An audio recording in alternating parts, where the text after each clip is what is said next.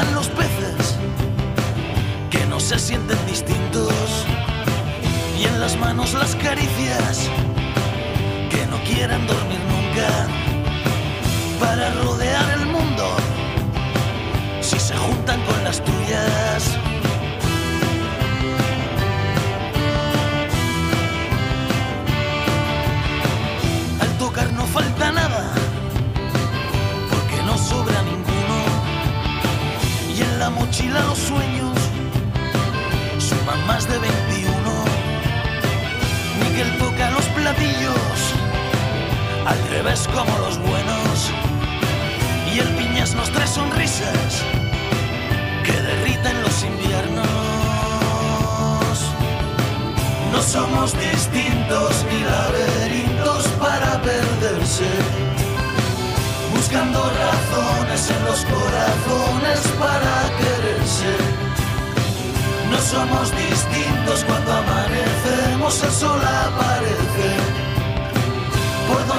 pisamos hacen caminos, la hierba crece.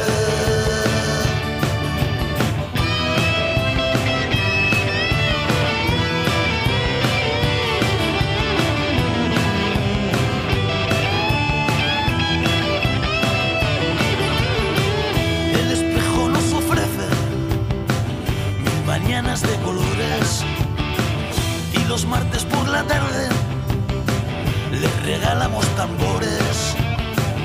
El lamento y el silencio los tenemos escondidos para que el drogas nos diga que metemos mucho ruido.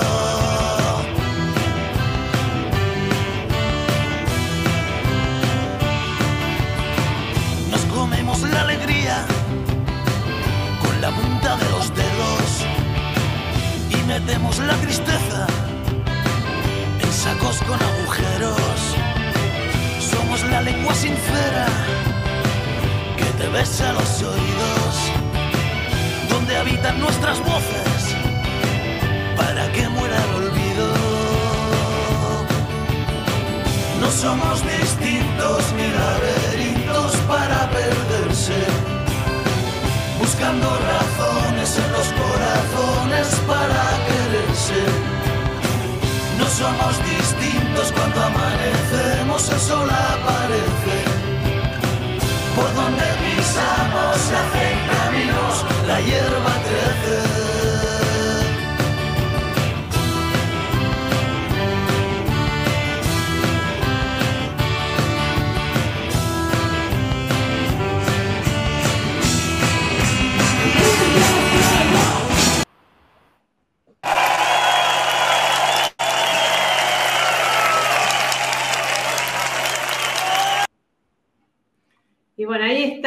Somos distintos. La verdad que los invitamos a que busquen el video en YouTube, porque la verdad que es muy lindo para los que nos están viendo por ahí en el canal, pero para ustedes que están ahí en el auto, en la oficina y no pueden, no pueden ver, eh, los invitamos a que vean ese video porque la verdad que es muy emocionante, ¿no? Crianza TV Radio, pensado para toda la familia.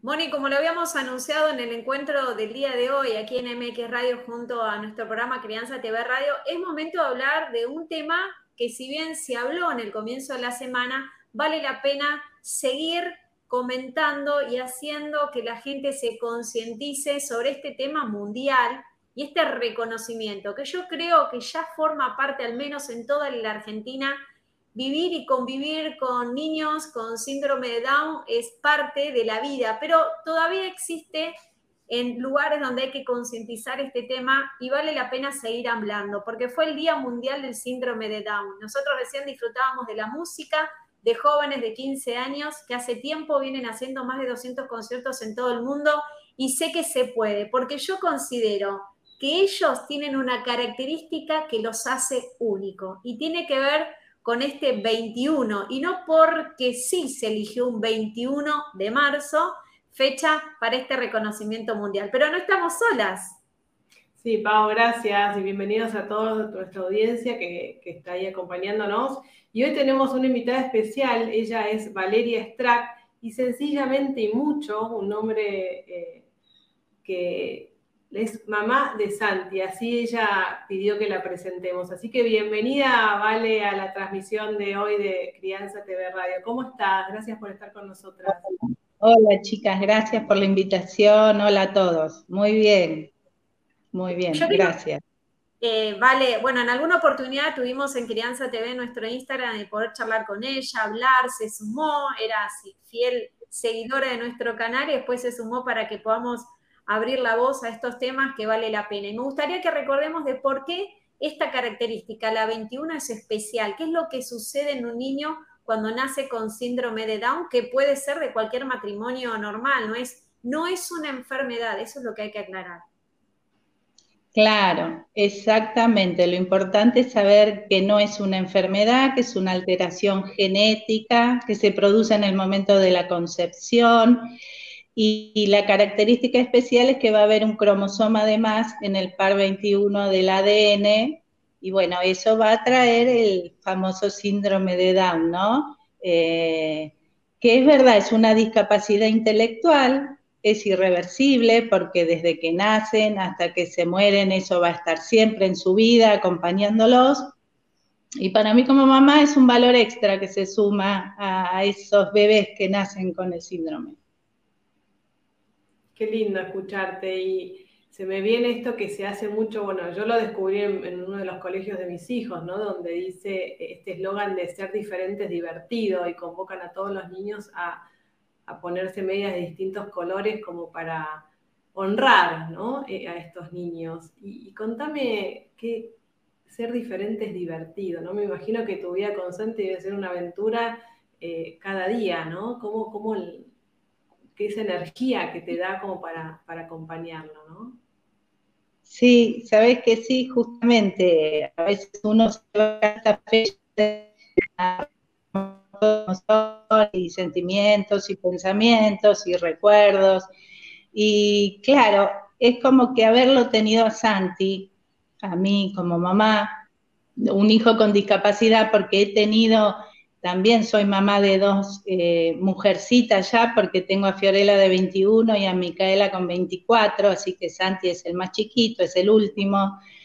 Pero Santi a mí me ha eh, planteado el desafío de cuán fuerte yo podía ser ante la llegada ¿no? Eh, de, de su vida a mi vida, cuán fuerte yo podía ser para sacarlo adelante, porque yo como mamá me sentí responsable de darle todas las herramientas, de darle todos los recursos y la estimulación suficiente para lograr en él una persona autónoma, una persona independiente, que pueda decidir sobre su propia vida, qué es lo que quiere ser, qué es lo que quiere hacer.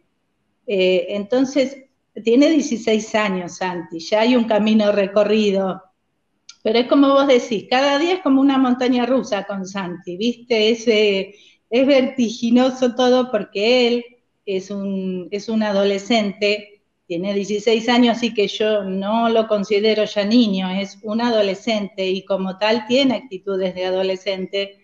Eh, es muy activo, es eh, muy inquieto, eh, a él le gusta la actividad, que yo calculo que pasa también un poco porque es herencia genética, porque papá y yo somos inquietos, y un poco también es tanta estimulación, tantas actividades que desde nació Santi está realizando. Entonces, todo lo ha forjado así como es, una persona muy activa, eh, con mucha energía, muy vital, eh, que a él le gusta salir a la calle. Todos los días él está acostumbrado a salir a la calle a hacer alguna actividad eh, si no es la escuela, son los deportes, son las terapias, y si no, vida social. También eh, hemos trabajado para que él tenga una vida social. Y, lo seguimos trabajando. Vale, contá de dónde sos. Mira, vivimos en Trenquelauquen hace 12 años y somos de Buenos Aires, de, de San Antonio de Padua, de la zona oeste del conurbano. Pero hace 12 años que estamos acá Hemos viajado mucho como familia, hemos vivido cinco años en Estados Unidos, dos años en Villa Langostura y ahora hace doce que estamos plantados acá. Y de acá es como que no me quiero ir porque encontré el lugar eh, justo, el lugar ideal para que Santi se desarrolle, para que Santi crezca y yo estar tranquila como mamá, porque como todo pueblo del interior tenemos una tranquilidad, una seguridad que quizás Buenos Aires no me la podría dar para criarlo. Así que acá nos vamos a quedar por unos largos años más seguramente. Sí, bueno, también en esta etapa adolescente, ¿no? Digo que, está bueno que lo puedas tener como contenido y aparte él está en las redes, o sea, está como eh, bien de adolescente, tiene su Instagram. Sí, el Instagram obviamente se lo manejo yo, lo administro yo, pero el punto era dejar un registro del, crecimiento de Santi, ¿no? Y bueno, y ahora están tan de moda las redes que me pareció hermoso aprovecharlas para eso, para, para que quede un testimonio de cómo Santi va creciendo como persona y lo que él va logrando y lo que él va haciendo. Un reflejo, un reflejo y para mí como mamá, bueno, eh, viste, poder entrar y poder ir viendo, porque me pasa que me doy cuenta que en lo diario no llegas a darte cuenta y a valorar de todos esos progresos que sí la gente de afuera, los que no son del núcleo familiar cercano, íntimo, sí te lo hacen notar. Entonces, a veces, eh, viendo ya las fotos, te vas dando cuenta de la evolución, ¿no?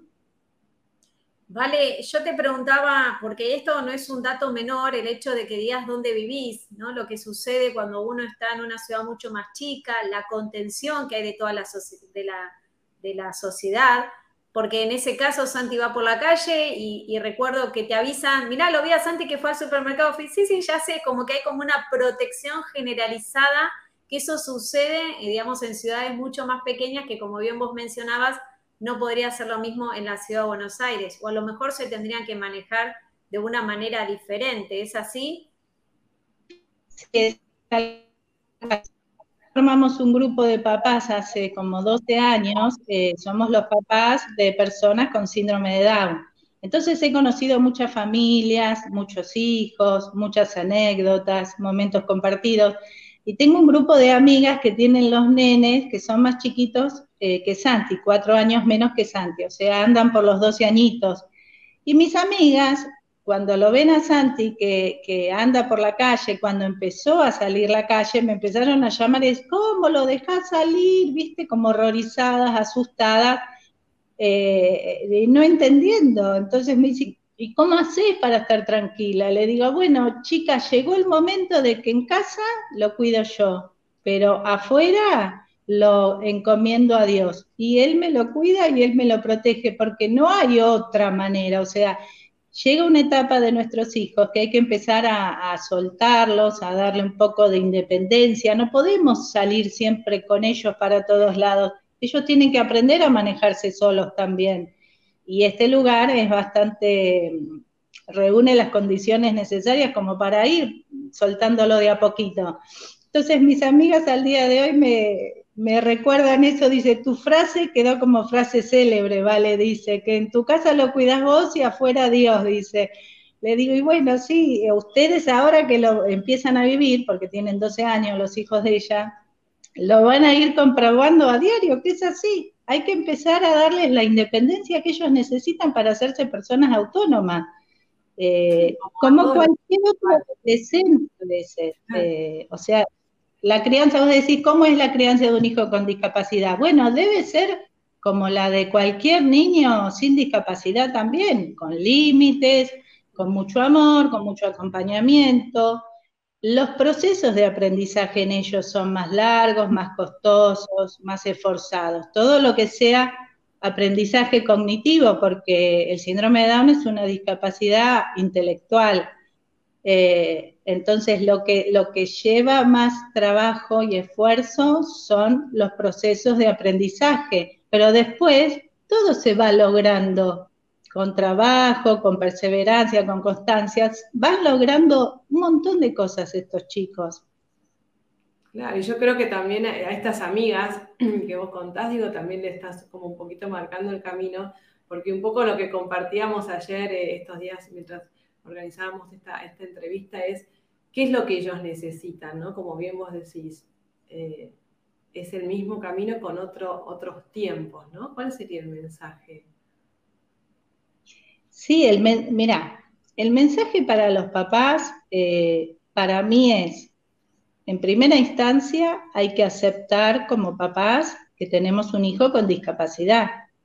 Si no aceptamos esa realidad, eh, no podemos lograr nada y no podemos esperar la inclusión de la sociedad o los de afuera si no somos nosotros la familia los que primero lo incluimos en nuestro hogar, en nuestra vida, en nuestra familia.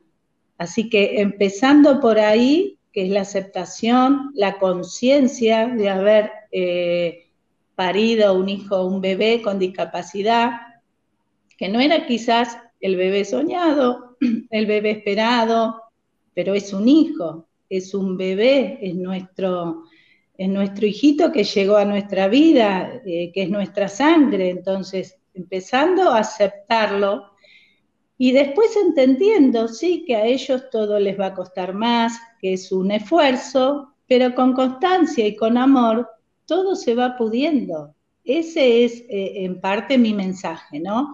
Y el tema de la inclusión, que tanto se habla, pero que tampoco se practica a veces, y me pasa mucho en el tema de la escuela. En el tema de la escuela a veces siento que la inclusión se da más en lo social que en lo, pedagógico. Entonces, yo como mamá me siento responsable al 100% de luchar por una escuela inclusiva para Santi, pero no es para Santi solamente, es para todos los que vienen detrás de Santi, que son como Santi. Eh, yo en eso sí me, hago responsable y me debo hacer partícipe, ¿no?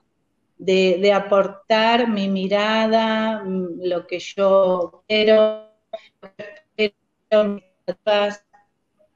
y, en eso sí, en eso sí, a veces yo le hablo mucho a mis amigas y a todos los papás que tengo la oportunidad de conocer, que tienen un chiquito más eh, menor que Santi, de decirle esto, la lucha por una escuela inclusiva, por una escuela eh, común, o sea, una educación común, no mandarlo a escuela especial, sino a escuela común, que es donde para mí, según mi criterio, tienen que estar estos chicos. En realidad las hay, las hay en algunos lugares, al menos acá en Buenos Aires, el Hans Christian Andersen tiene una escuela donde conviven los chicos eh, con síndrome de Down junto con los chicos eh, que habitualmente van al colegio. En algunas materias, por ejemplo, tengo entendido que en matemáticas ahí por ahí los separan y los llevan a la escuela especial porque le explican de otra manera, pero los van conviviendo como algo normal. Lo que sería tu reclamo es a nivel nacional, ¿no? Que hubiera mucho más escuelas. Por lo menos en Trenquelauquen no sucede esto. Sí, que esté Mira, Santi... normal, no que sean las excepciones, porque acá pasa eso. Hay, pero no hay menos escuelas inclusivas que, el resto, o sea, digamos que las que no. Entonces tender a que sea al revés, ¿no? Que sean mayormente inclusivas y que por ahí, eh, porque justamente yo creo que el eso que vos, como vos lo dejás salir, darle esa libertad también lo hace crecer y, lo hace que, que supere estas, estos límites más rápido. Entonces, cuanto más lo ayudemos, más, más va a incluirse en todo el resto de los aspectos de su vida, ¿no? Claro, claro, porque eh, cuando yo me reúno con las autoridades de la escuela de Santi, Santi ahora está en secundario, en tercer año, por ejemplo, el año pasado tuve muchas reuniones con, los directivos, con las inspectoras de todas las áreas, de todas las modalidades y niveles. Entonces, eh, yo les planteaba qué era lo que yo pretendo como mamá. Y yo le dije eh, que yo sé y soy consciente que Santi la inclusión social ya la logró, y en parte por cómo es Santi también, por sus características como, como ser humano, como persona, ¿no?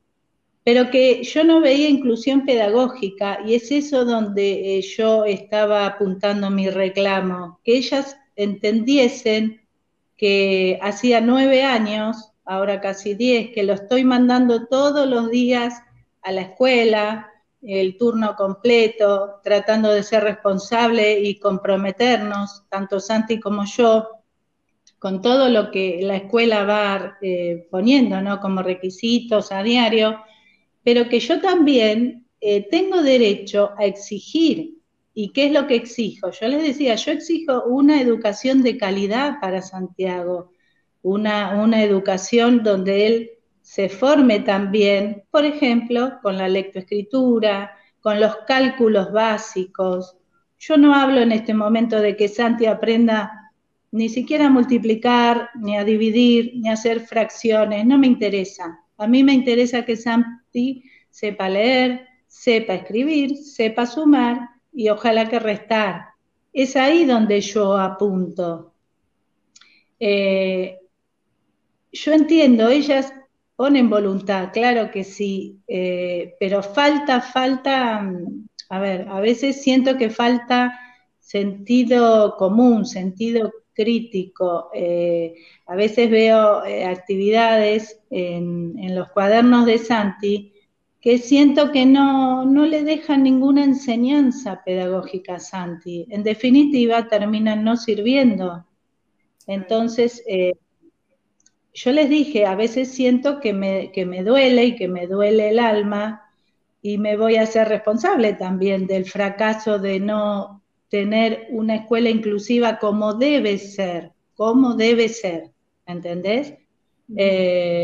pero como me hago responsable, también trato de participar y, plantearles qué es lo que estoy viendo en cuanto a las debilidades que la escuela tiene, a ver si lo podemos modificar, si lo podemos corregir para bien de Santi y para bien de todos los alumnos, en realidad, porque la escuela inclusiva no favorece solo al niño eh, o al joven con discapacidad, va a favorecer a todo el alumnado. ¿Por qué? Porque se les enseña que hay que respetar la diversidad, la diferencia, aprenden de nenes así, eh, a ser solidario, a ser empático, a ser tolerante, porque se dan cuenta que ese compañerito todo le lleva más tiempo y más esfuerzo, entonces hay que esperarlo, hay que respetarle sus tiempos.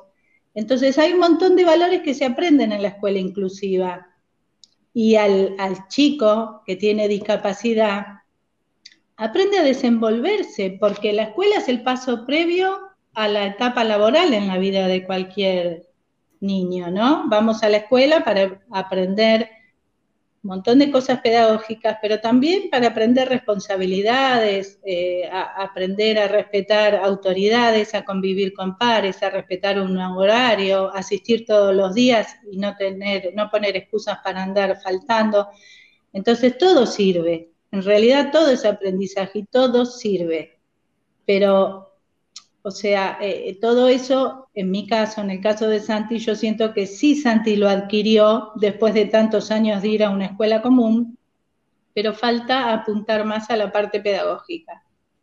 Eh, vale, es la, es una clave y, que lo, estabas diciendo y se me vino tal cual, porque creo que, que a los niños ayuda tanto a Santi como a los otros niños a ser solidarios, a acompañar y a, crecer juntos, ¿no? Así que tu reclamo tan válido, ¿no? Perdón, Pablo, que...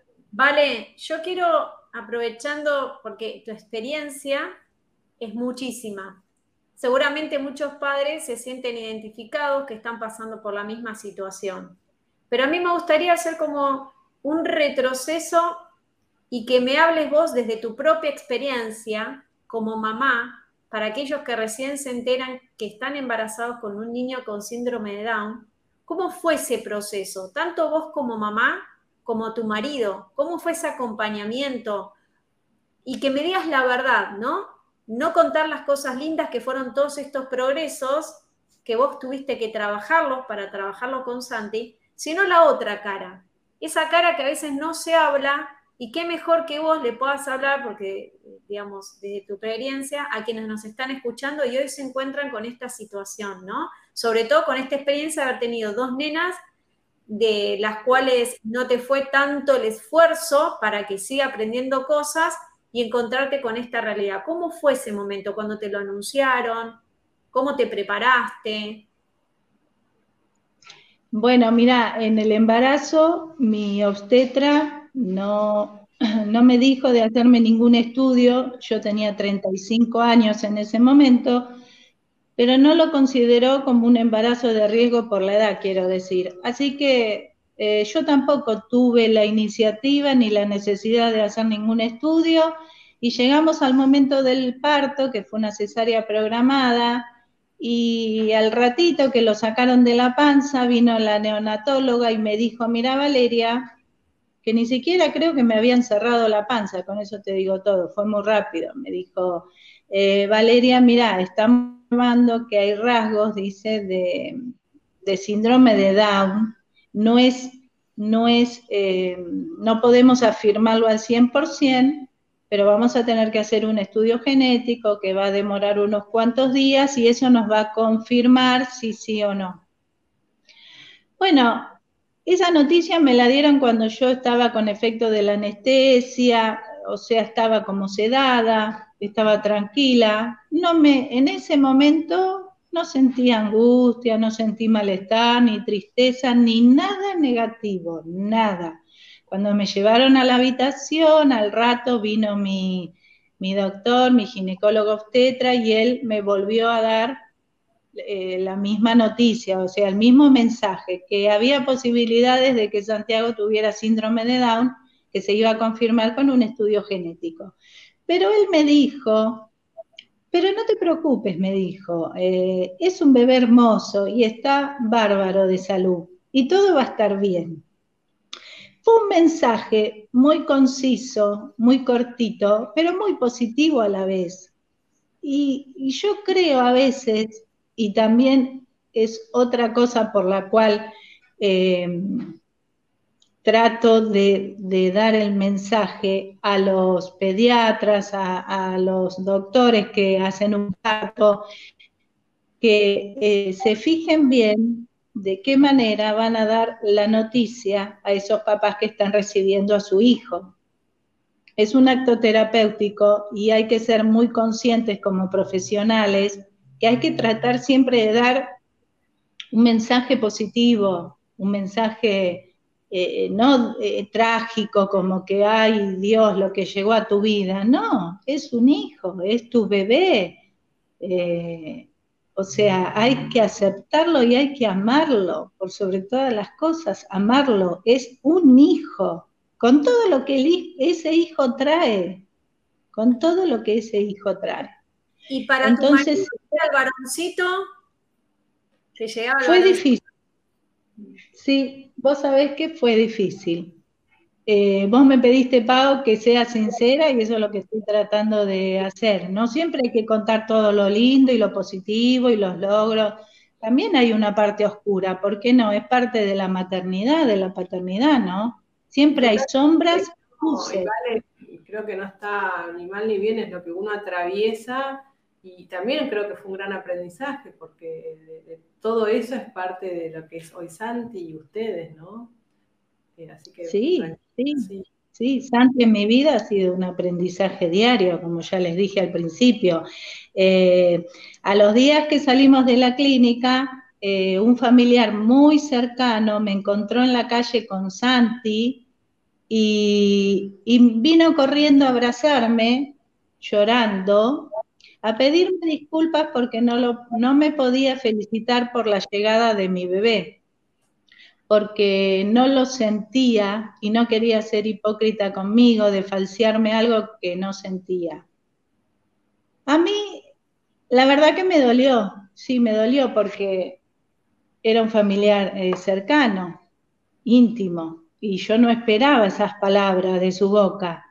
Pero bueno, mi respuesta en ese momento, y creo hoy, mirándolo en retrospectiva, creo que fue la más acertada. Y yo le dije, Está bien, no te preocupes, yo no necesito de tus felicitaciones. Yo lo que necesito es estar fuerte yo y que el papá de Santi, Marcelo, me acompañe en, la crianza para poder sacarlo adelante. Es solo eso lo que necesito. Tus felicitaciones, quédate tranquila que no me hacen falta. Eh, pero bueno, eso siempre quedó ahí en mi corazón como, como algo que no fue nada lindo, que me causó un dolor. Pero también tengo que entender que, bueno, que no todas las personas eh, podemos sentir lo mismo ante la misma situación, ¿no? Hay que también aceptar y entender.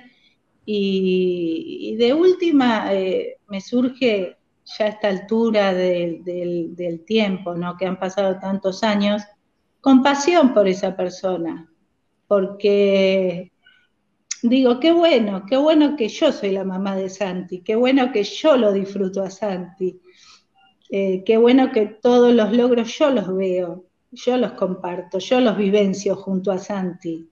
Ella no tuvo esa, no tuvo eh, esa gracia, esa gracia del Señor, quiero decir, ¿no? de poder vivirlo como yo lo estoy viviendo.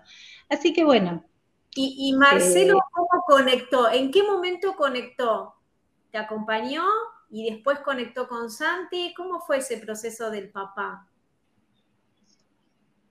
Él conectó, pero eh, yo siento que hubo un dolor que le llevó un proceso largo, ¿no? De entender que el hijo varón que él había soñado y que él esperaba después de haber tenido dos mujercitas, eh, bueno, no llegó quizás como él lo había soñado. Eh, yo sí sé que a él le costó más tiempo que a mí. Hoy por hoy se aman y, y Santi ama a su papá y que no le falte su papá y se disfrutan juntos. Estamos separados hoy por hoy con Marcelo, pero él también disfruta de su papá, está su tiempo compartiéndolo y, Marcelo también de él, obviamente, es lo que yo veo, observo, ¿no?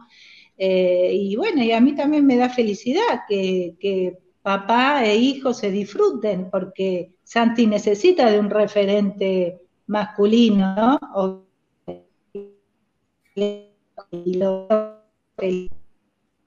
Eh, como que todo se va acomodando con el tiempo, chicas. Es, es así. El tiempo va acomodando todo y va poniendo cada cosa en su lugar.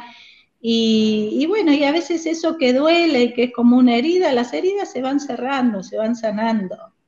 Eh, todo va pasando. y, yo Perdón, digo, la palabra clave y la, la, gran pieza es el amor, ¿no? Y que eso es lo que trasciende. El amor, el amor por un hijo, claro que sí. Yo de ese duelo que hablan muchos padres, que hay que pasar por el duelo, de que no es el bebé soñado, el bebé pensado, eh, no lo pasé, ese duelo no lo pasé. Ah, lo que les quería comentar, que al otro día de, de estar en la clínica recuperándome, Santi estaba en neo, eh, yo me dije a mí misma, bueno, Valeria, ahora hay que empezar a activar. Cuando salgamos de la clínica hay que buscar un centro de estimulación temprana, que en ese momento se llamaban así, y bueno, y empezar a llevarlo al centro y hablar con profesionales, empezar a estudiar, empezar a, pedir orientaciones, a leer libros.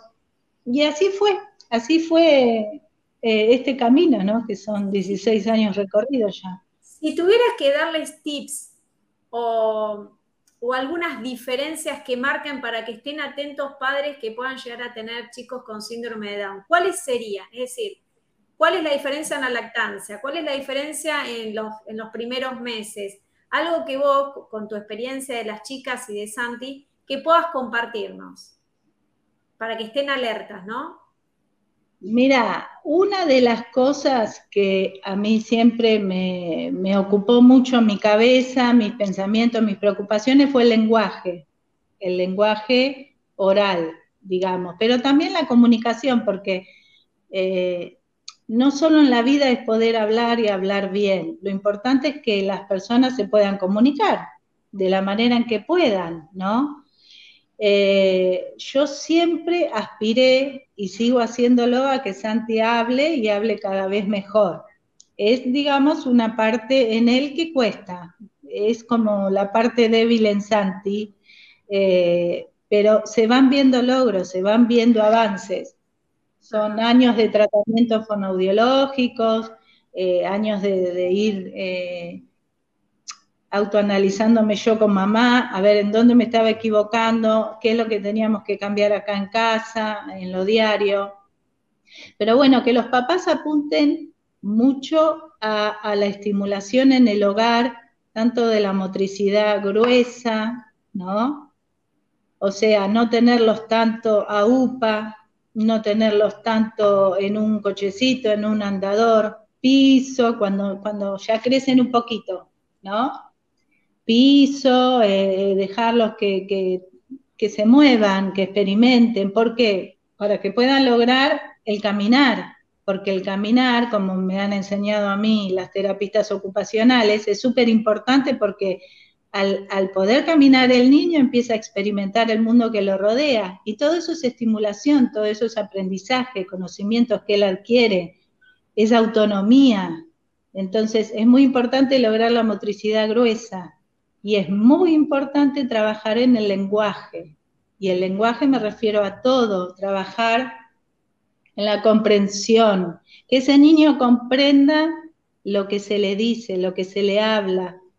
Y para eso hay que trabajar a diario en casa, con la familia. Hay que enseñarle cada cosa por su nombre.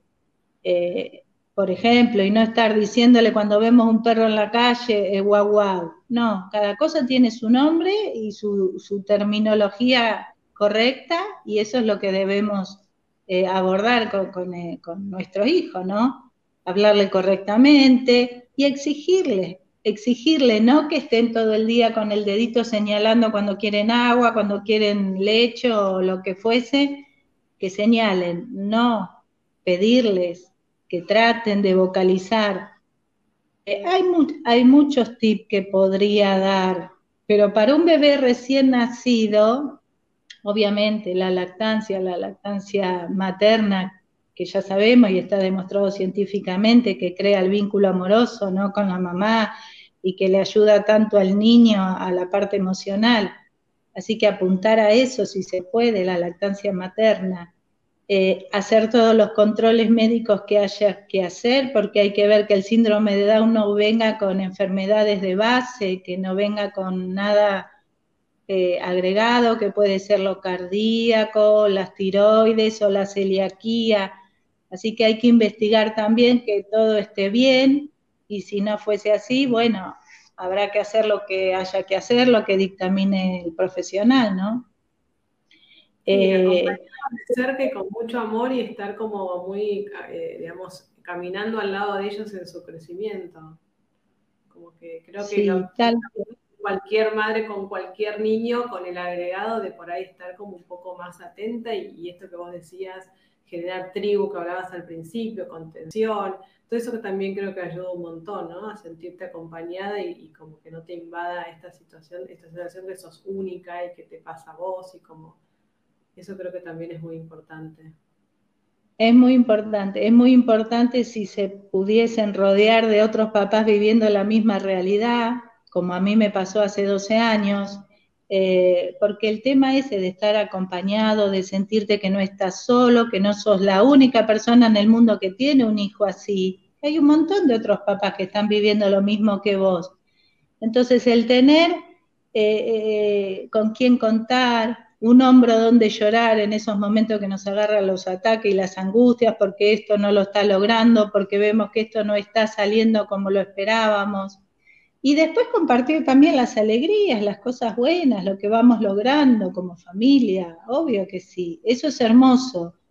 Eso también eh, eh, lo, aconsejo yo porque lo he vivido y me ha hecho mucho bien y me sigue haciendo bien. Yo sigo contando con esos papás y a mí me reconforta mucho saber que están ahí, que cualquier cosa levanto el teléfono, nos juntamos, tomamos unos mates y nos contamos, ¿no? Las preocupaciones. Vale, ¿cómo, trabajaron la mirada del otro? Porque a veces sucede que, que, vos sabés que tenés un hijo con discapacidad, pero el otro, el que está ahí, el que mira, el que te ve pasar, hace un determinado gesto. Lo veo al día de hoy, en vez de tomarlo como algo normal. ¿Cómo, es tu mirada? ¿Cómo lo sentís o cómo a eso, eh, cómo eso lo llevas, digamos? Bueno, yo te cuento una experiencia así que te va a responder concretamente. Cuando Santi tenía, ponele cuatro o cinco años, que era chiquitito, peticito, ¿no? Porque viste que por ahí a ellos les cuesta más crecer. Íbamos caminando y él siempre por delante mío en las veredas, porque siempre fue muy de correr, de irse, de querer huir de mí, pobre hijo. Entonces me encontraba con eh, personas mayores sentadas en la vereda, porque acá como pueblo del interior, la gente sale a la vereda y se sienta, ¿viste? A tomar aire, a tomar fresco. Entonces pasaba Santi y después eh, venía yo detrás y la señora que ya había visto en Santi los rasgos, cuando yo pasaba me decía, ay, qué lindo, pero pobrecito muchas veces me dijeron así. Yo me daba vuelta y le decía, señora, mi hijo no es ningún pobrecito y es más piola que usted y que yo las dos juntas. Y seguía caminando, ya está. Con eso ahí terminaba mi, mensaje. Así que, eh, bueno, ahí, ahí yo te cuento cómo yo fui marcando cuando veía alguna mirada que a mí me molestaba, obviamente, hacia mi hijo, ¿no? Yo sentía que tenía que dar un mensaje en ese momento.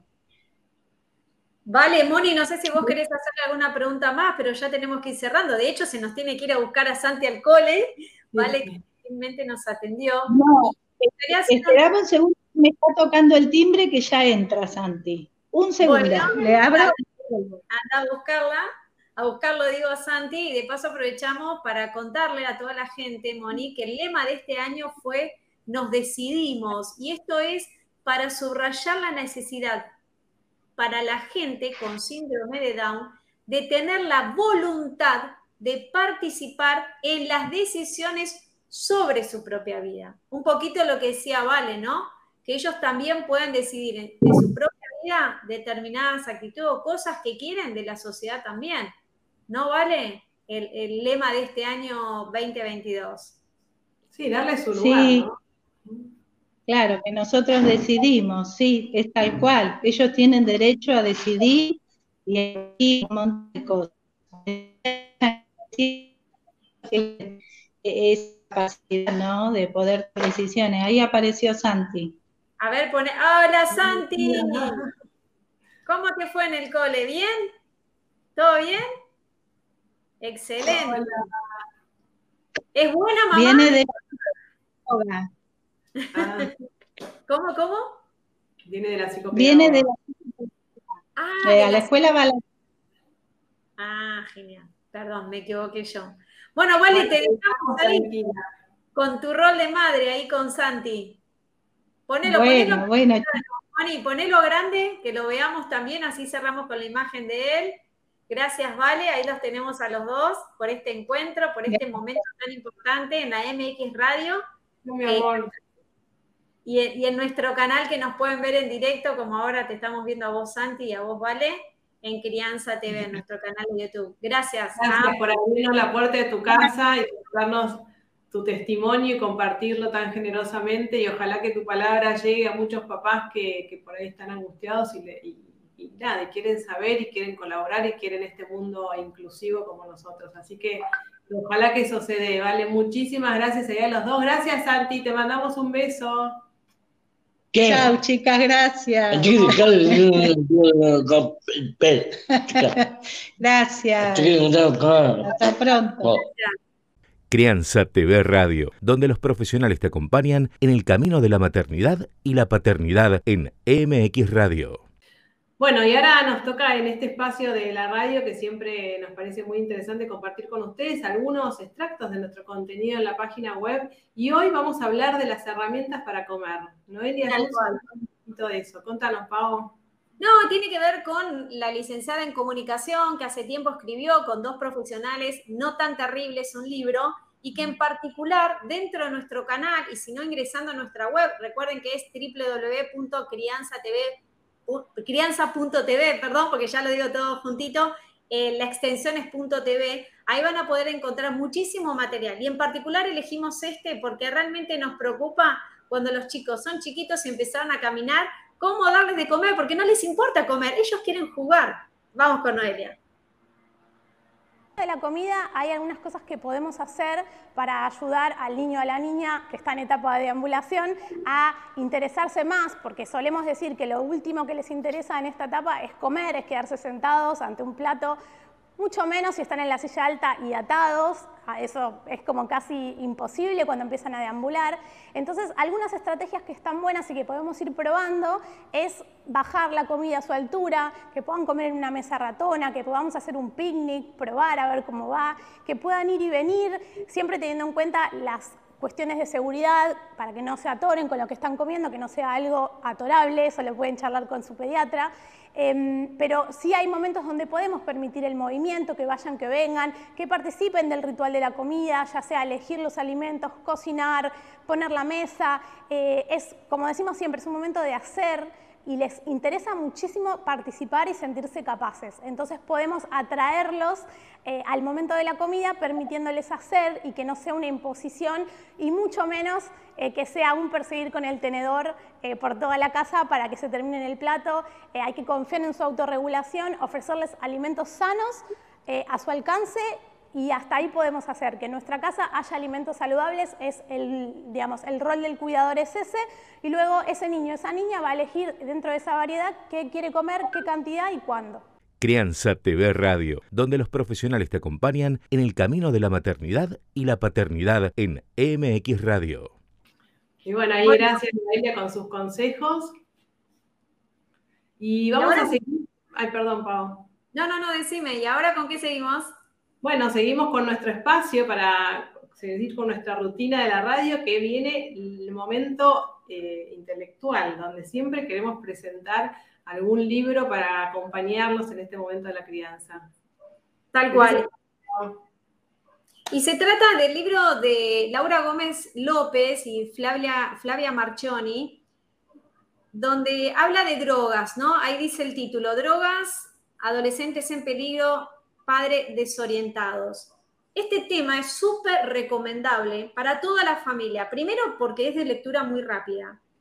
Segundo, porque está explicado todo lo que nosotros tenemos que saber y entender sobre las drogas. Y cuando digo nosotros, hablo de los padres, de los padres que muchas veces estamos desinformados, porque a lo mejor aquello que nosotros creíamos que era drogas a nuestra edad, no son las mismas que hoy se están planteando o con las que se encuentran los chicos. Es un libro para también pasarle a los adolescentes, aprender, entender sobre distintos tipos de drogas y saber el mal que hace y qué es lo que en particular va haciendo defectuoso en el cuerpo de ese niño, de ese adulto. Por eso es importante recomendar un libro así para que todos podamos saber a dónde acudir, porque la verdad que son dos especialistas en adicciones, conocen mucho sobre la materia y además saben volcar todo ese conocimiento en un vocabulario que no es a menos a todos los padres. Así que vale la pena que uno pueda consultar a través de este libro y si no directamente en nuestra web pueden encontrar una clase gratuita que una de sus autoras, como es Flavia Marchoni, hizo y habla en particular no de los adolescentes por ahora, sí tenemos para preparar próximamente que ya la tenemos para dentro de poquito poder tener en nuestra web, pero lo importante es que las drogas se deben abordar desde la niñez, ¿no, Moni? Por eso uno puede entenderlo, porque la, raíz de las drogas, no cuando llega la adolescencia donde se acercan a este tipo de, sustancias, sino que si de las niñez nosotros le damos esas herramientas que necesitan cuando llega la adolescencia, que quieren pertenecer al grupo, van a saber que no deben pertenecer a través de estas sustancias. Y eso tenemos una clase que da gratuita Flavia, ¿verdad? Tenemos mucho material en, nuestra página hablando de eso este, y la verdad es que también es importante traer eh, esto, ¿no? que uno desde chiquitos tiene que empezar a trabajar sobre el tema, sobre la autoestima. La autoestima es, clave para que el niño cuando sea en su edad adulta no, no, tenga conductas adictivas. ¿no? Por eso es importante y es lo que queremos transmitir, que hay que empezar de chiquitos, no es un tema que hay que dejar para más adelante. Es a partir de que son bebés y empiezan a dar sus primeros pasos y a formar su identidad, ahí es donde tenemos que estar muy atentos. Por eso Flavia nos trae mucho material para ayudarnos en este camino. Sobre todo cuando empieza la edad de los porqués, ¿no? Habla un poquito de ella. Desde muy pequeño empezar a darle herramientas y habla metafóricamente de una vacuna, ¿no? Ella dice, tengo los 10 ingredientes de esta vacuna para evitar las adicciones. Y esos 10 ingredientes tienen que ver con la parte que nos compete a los padres cuando empezamos a educar y le empezamos a dar esos cimientos para que sean esos hombrecitos, esas mujeres el día de mañana sepan decidir y que cuando lleguen a la adolescencia estas sustancias, esta realidad que hoy nos toca y que es muy habitual, no llegue a su cuerpito. Así que solo tienen que ingresar a www.crianza.tv para encontrarse con esta clase gratuita. Pero ahora nos metemos en la curiosidad, ¿te parece? Dale, lo que con esto vamos a cerrar el programa de hoy. Y algo muy lindo, como siempre, esto traemos curiosidades, que la idea es que las lleven ustedes a sus casas y las compartan con sus hijos en esos espacios que tratamos de compartir en las cenas, en los almuerzos, desayunos, en un viaje en auto. Así que los invitamos a hablar un poquito de los delfines.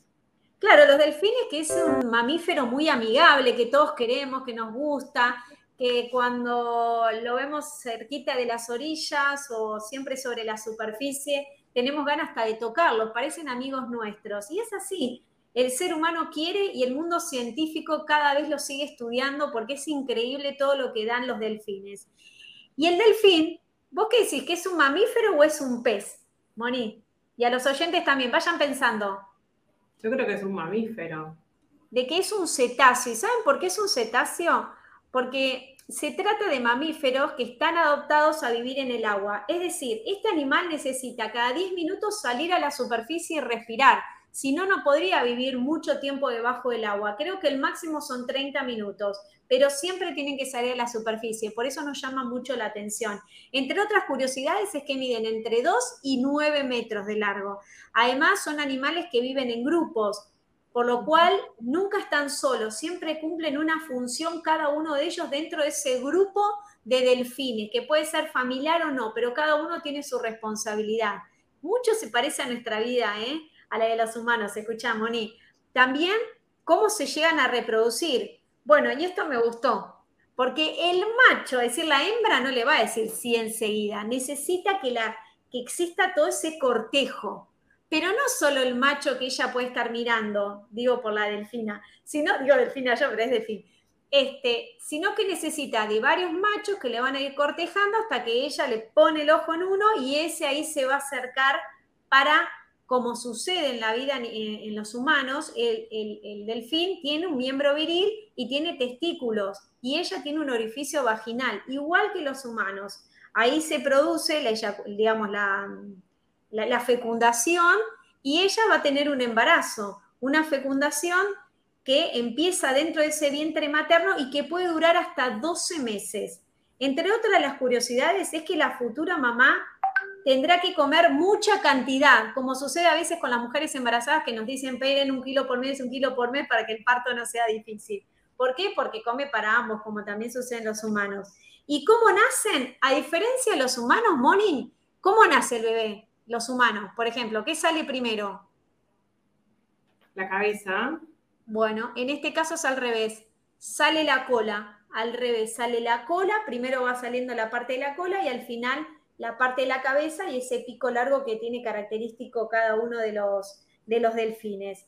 Eh, el proceso puede durar entre 40 a 60 minutos, pero ¿sabes una cosa? Siempre están atendidas por otros delfines siempre van a parir en tribu. ¿Por qué? Porque como el delfín despide mucha sangre en el momento del parto, siempre van a estar acompañados muchos delfines que van a estar cuidándola a ella, a la parturienta, de algún depredador, porque vos sabés que cuando hay sangre en, el mar, en el río y demás, siempre los depredadores vienen porque saben que puede haber comida. La van protegiendo y cuidando para que pueda lograr ese parto tranquila y traer a su cría. Em, ¿Qué más te puedo contar? Ah, si querés, como para ir cerrando este, este temita que es tan lindo y aparte son tan dulces. Viste que siempre que ves delfines nadando y saltando es, lo que te llama la atención. Y eso es una forma de comunicarse, porque se comunican a través de la ecolocalización, la danza y el salto. Y no tienen olfato, carecen de sentido del olfato. Así que esto es lo que traemos hoy para hablar de ese animalito tan lindo y tan dulce y, me olvidé un solo detalle, el periodo de lactancia, porque ellos también dan la teta, digamos, y dura entre 12 a 24 meses. Va a depender de la especie del delfín, pero ellos, el periodo de lactancia es lo más importante y no lo dudan, a diferencia de los humanos, que todavía lo seguimos dudando y creemos que es mejor la fórmula que la lactancia materna, pero ellos no lo dudan y de hecho se arma una tribu acompañando a esa delfín que acaba de parir para que pueda cumplir con todo ese requisito y se queda ese, esa cría hasta los 4 o 5 años. Así que con estas curiosidades que hemos compartido ya cerramos el programa el día de hoy que fue bastante intenso, ¿eh? como todos los que estamos proponiendo aquí en la MX Radio. Bueno, espero que lo hayan disfrutado como nosotras y les mandamos un beso enorme, que tengan un lindo fin de semana y nos estamos viendo la semana que viene. Gracias a todos. Chao, chao. Crianza TV Radio, donde todos los temas tienen su lugar en MX Radio.